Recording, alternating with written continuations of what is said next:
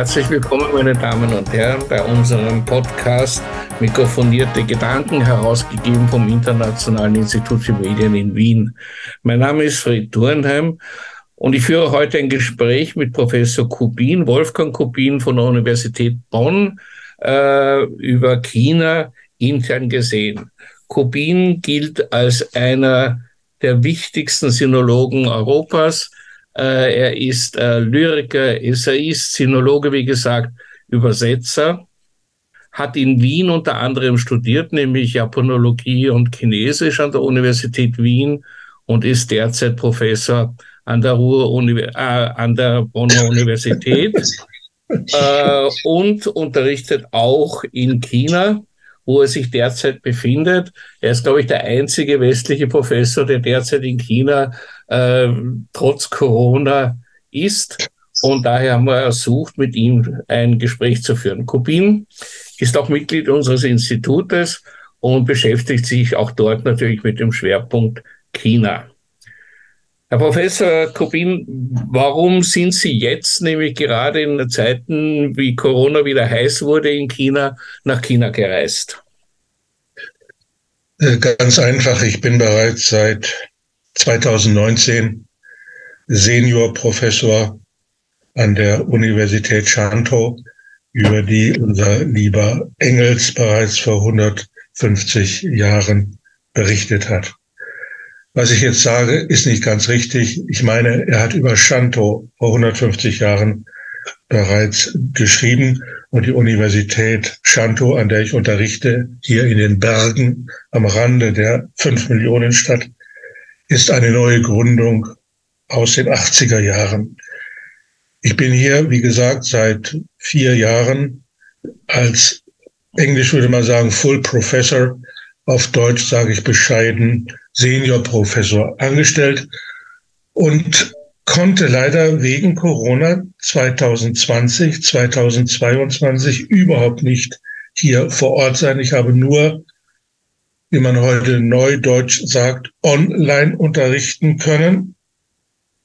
Und ich konnte es nicht abwarten, endlich mal wieder mit meinen lieben Studentinnen, es sind meistens Studentinnen und keine Studenten, von Angesicht zu Angesicht zu sprechen. Das wurde jetzt möglich, als China sich öffnete und Corona reinließ oder rausließ, je nachdem, wie es man sieht, und es wieder Flugzeuge gab, die bezahlbar waren. Im letzten Jahr hätte ich 10.000 Euro für eine einzige Richtung zahlen müssen, die mir die Universität nicht erstattet hätte. Und so viel Kohle habe ich nicht. Aber so wie der Preis bei 1200 eine Richtung lag, Euro, ja, da war ein Aufbruch möglich. Jetzt sind Sie nach China gereist, gerade zu einer Zeit, wo also die chinesische Regierung die Corona-Maßnahmen nach Protesten im Land aber doch äh, geöffnet hat und gleichzeitig das Frühlingsfest war oder jetzt gerade zu Ende gegangen ist. Ähm, das, das Frühlingsfest bedeutet, dass die Chinesen nach Hause fahren, durchs ganze Land reisen, äh, Millionen und Abermillionen unterwegs sind und sie natürlich auch anstecken können. Wie gefährlich sehen Sie die Situation oder wie gefährlich ist die Situation jetzt in China? Ich bin ja gegen allen Rat nach China gekommen. Alle in Deutschland das, das sagen, ich soll bloß in Bonn bleiben. Ich wollte nicht. Wir können leider der deutschsprachigen Presse nicht vertrauen. Sie erzählt dauernd Geschichten. Natürlich gibt es Gefährdungen. Aber das für mich Verwunderliche war, als ich in Frankfurt in den Flieger nach Kanton einstieg, um nach Schandau zu gelangen, da waren im Flugzeug nur fröhliche, jubelnde junge Chinesinnen. Endlich können wir nach Hause zurück. Und ich habe mit denen mitgejubelt. Und als ich in Kanton ankam, sagten mir die Maschinen, du hast Fieber. Dann wurde ich von zwei lieben Krankenschwestern begleitet. Und als sie herausfanden, ich habe ja nur 36,9, haben sie gejubelt Wir haben alle gejubelt. Und bis Schantor haben wir nur gejubelt. Und seitdem ich in Schantor bin, juble ich nur noch. Das glaubt niemand. Und das will auch niemand hören. In Warum Deutschland. Jubeln Sie, jubeln Sie deshalb, weil Sie sich noch nicht angesteckt haben oder jubeln Sie deshalb, weil Sie so viele junge Mädchen sehen um sich? Lieber Fred, wissen Sie, wie der neue Tagesgruß hier in China lautet? Nein. Früher, als China arm war, Nietzsche Fanlema, hast du gegessen? Und jetzt heißt es nie, Janglema, hast du dich angesteckt? Und danach brechen wir in ein Gelächter aus. Wir sind hier völlig freie Menschen. Wir fürchten uns vor gar nichts. Wir werden nicht angesteckt oder waren angesteckt. Hat sich jetzt, äh, nachdem die Leute wieder aus dem Frühlingsfest langsam zurück nach Hause kommen, auch an die Universität nehme ich an, äh, hat sich da die Situation um Corona verschärft oder nicht verschärft? Also ich muss natürlich äh, gestehen, dass ich hier in einer besonderen Situation bin. Die Universität Chanto hat ungefähr 14.000 Studenten und wir sind wahrscheinlich ein paar hundert Dozenten aus der ganzen Welt. Die sind noch nicht zurückgekommen oder eingetroffen außer mir. Und wir sind umgeben von einer natürlichen Mauer. Das heißt, es gibt drei Einlässe auf den Campus der Univers Universität, die man sich als eine Kleinstadt vorstellen kann. Äh, da ist man Stunden unterwegs, bevor man von dem einen Ende zum anderen Ende gekommen ist. Und an den Toren stehen sogenannte Wächter. Da zeige auch, zeige auch ich meinen Ausweis vor und kann hinein und kann hinaus. Bislang sind wir nicht, wie das hier üblich gewesen war, noch 2021, da habe ich hier unterrichten können für ein halbes Jahr. Bislang ist es noch nicht äh, so gewesen, dass wir einberufen worden sind in die größte Aula der Universität, um auf mögliche Infektion überprüft zu werden. Wir laufen hier ohne Maske rum. Wir werden nicht wie 2021 noch am Tor, wenn wir reinkommen, wenn wir rausgehen, geprüft, ob wir Fieber haben oder nicht. Also wir leben hier ein völlig normales Leben, als wäre nie Corona auf uns gekommen.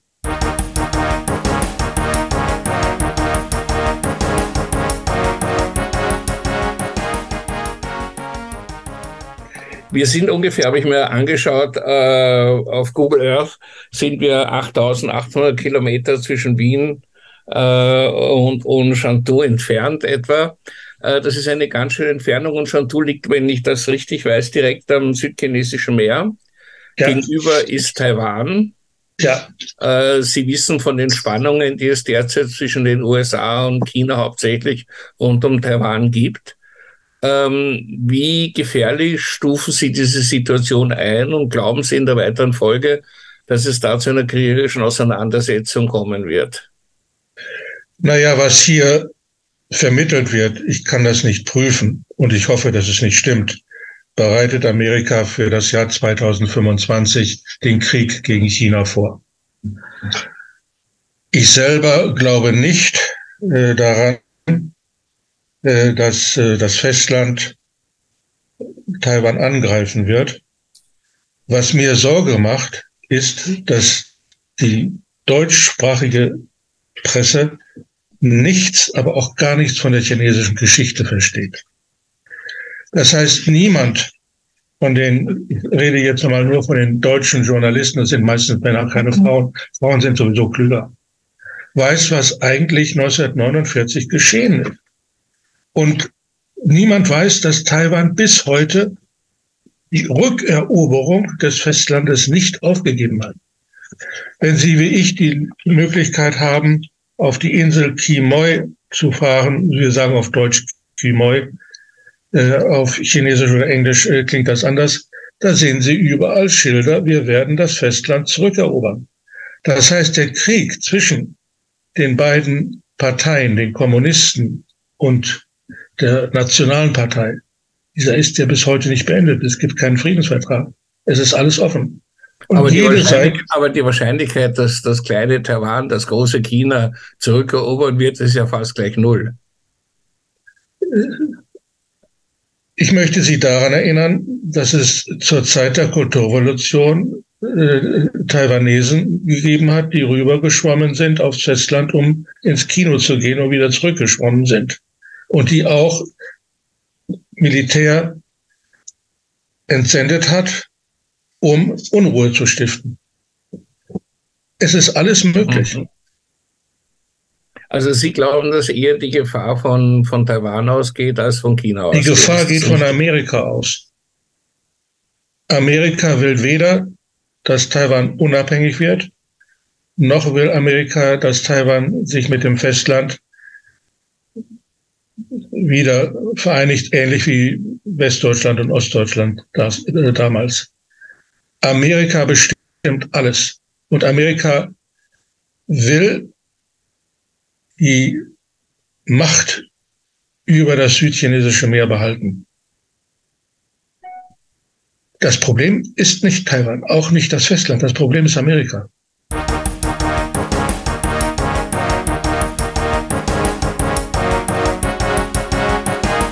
Sind ja auch Theologe, was ich weiß. Also Sie beschäftigen sich massiv mit Theologie.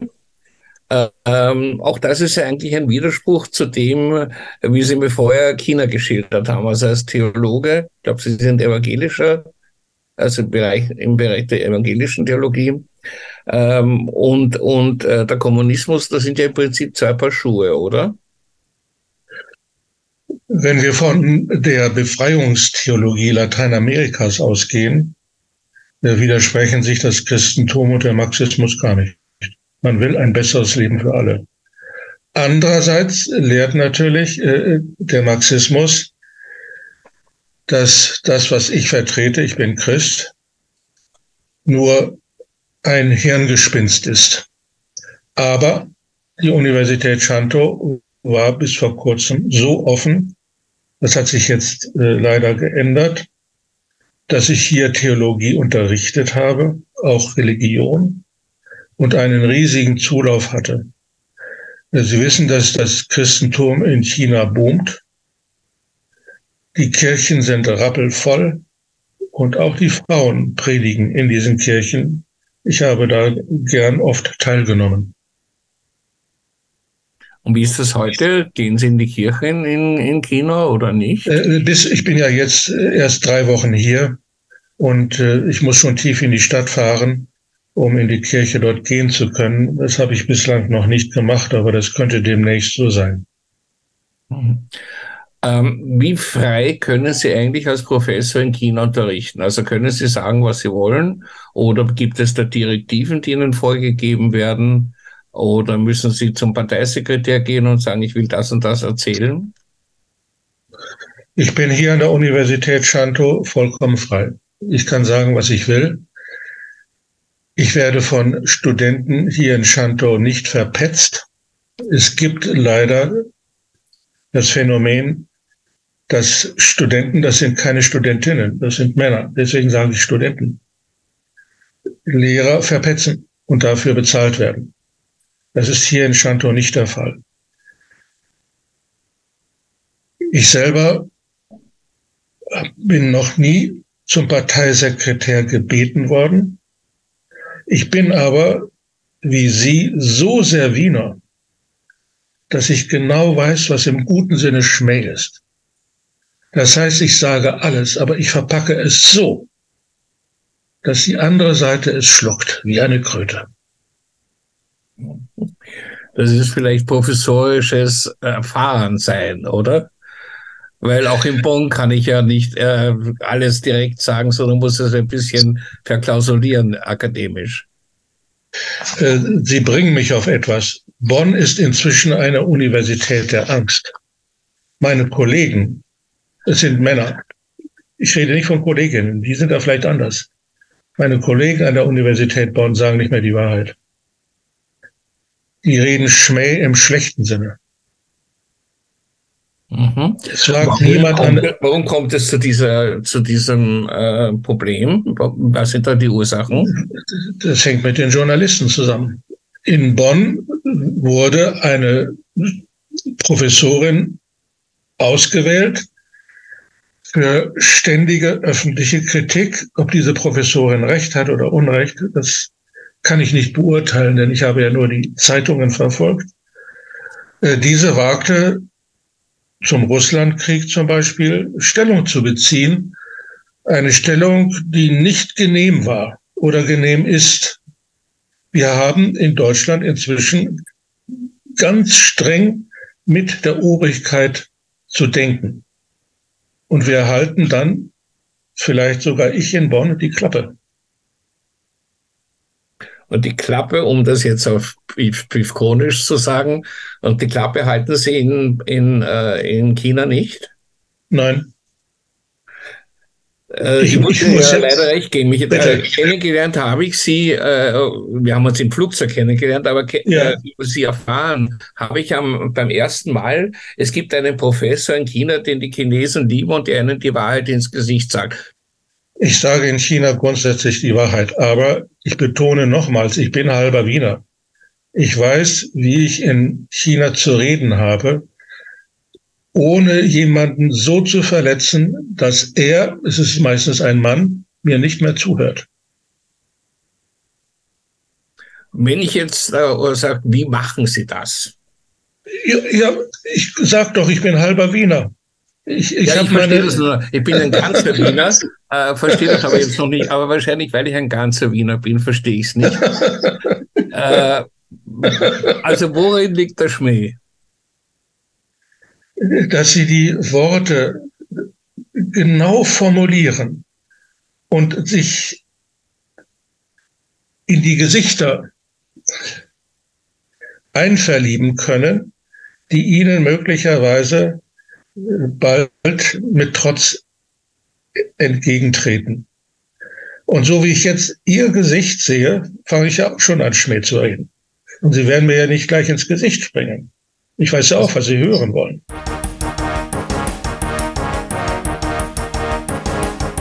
Kommen wir nochmal zur Jugendverführung.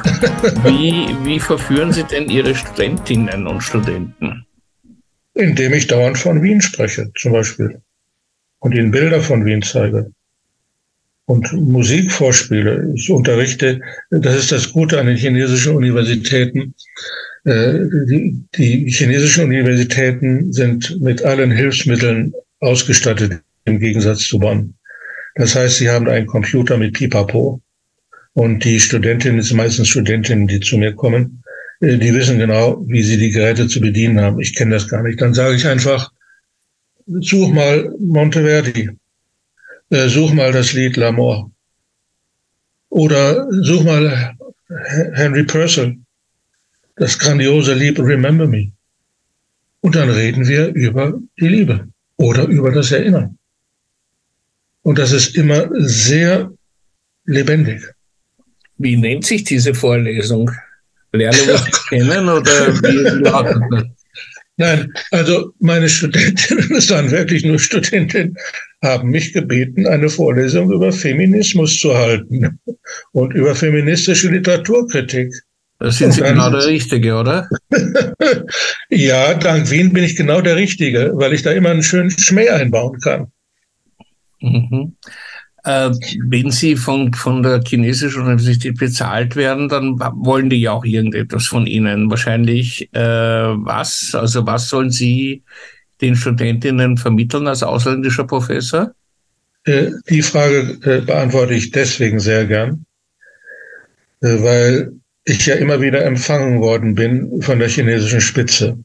Und das muss ich sagen. Also mit Xi Jinping bin ich dreimal, mindestens dreimal zusammengetroffen. Und mit äh, dem vorherigen, es ist wie immer ein Übersetzungsproblem. Wir sagen wahrscheinlich Staatspräsidenten. Äh, Li Keqiang bin ich auch mindestens dreimal zusammengetroffen. Getroffen. Äh, wir sollten vielleicht nicht äh, Präsident sagen, sondern, sondern Kanzler. Das ist ein Übersetzungsproblem. Ich komme da immer durcheinander. Und dieser Li Keqiang, wir sagen jetzt besser Kanzler, um nicht durcheinander zu kommen, hat uns auswärtige Spezialisten einmal eingeladen. Natürlich nicht alle 600.000, die hier in China zumindest bis Corona tätig waren, sondern wir waren vielleicht 100 oder so. Und ich war auserkoren. Und der sagte uns wortwörtlich, dass er, das heißt China, uns braucht, um sich weiterentwickeln zu können. Und wir können jetzt hinzufügen, entwickeln zu können, mindestens zur zweiten Weltmacht. Weil wir unser Wissen, unser neues, neuestes Wissen vermitteln sollen.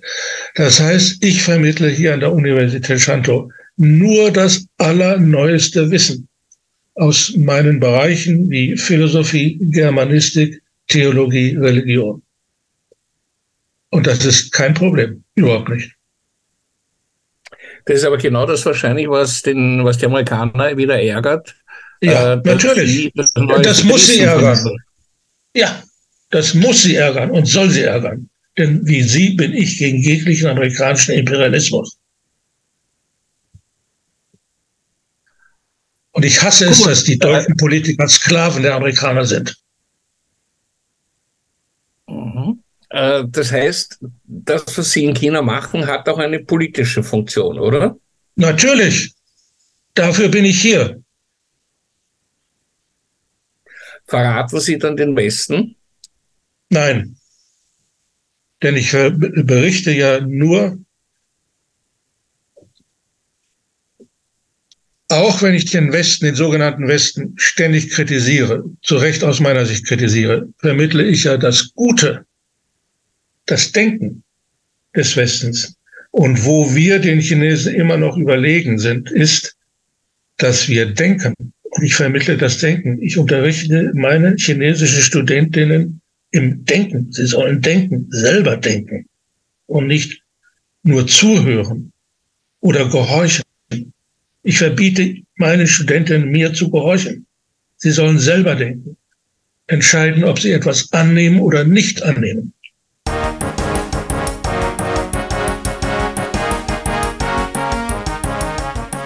Vielleicht eine abschließende Frage. Wo fühlen Sie sich wohler? In China oder in Europa? Und wann wollen Sie wieder zurückkommen oder wollen Sie überhaupt wieder zurückkommen nach Europa? Am wohlsten fühle ich mich in Wien. Und ich habe ja in Wien, in Meitling, eine kleine Wohnung. Und Wien ist nicht nur mein Traum, auch aller meiner chinesischen Studentinnen ist Wien der Traum ihres Lebens. Wenn ich jetzt weiter Ihre Frage beantworten soll, ich lebe gern in China. Mein Vertrag hört hier im Sommer auf. Ich habe um eine Verlängerung angesucht. Ob ich sie bekomme, weiß ich nicht. Aber es gibt inzwischen schon andere Universitäten, die mich gern aufnehmen würden. Ansonsten lebe ich gern in Bonn und Sie wissen ja auch, dass unser lieber Beethoven viel mit Wien zu tun hat und dass die Bonner als Rheinländer völlig anders sind als die Deutschen. Das ist eine eigene Nation und Kultur. Ja, beim Beethoven streiten wir ja nicht, ob er den Österreichern gehört oder den Bauern. Wir können ja auch Mozart für uns beanspruchen. Er ist in Bayern geboren, als Salzburg genau, zu zumindest unter bayerischen Erzbischof. Herr Professor Kubin, ich bedanke mich herzlich für dieses launige Gespräch. Und äh, wir hören uns wieder und vielen Dank für dieses Gespräch zwischen Wien und Chantal.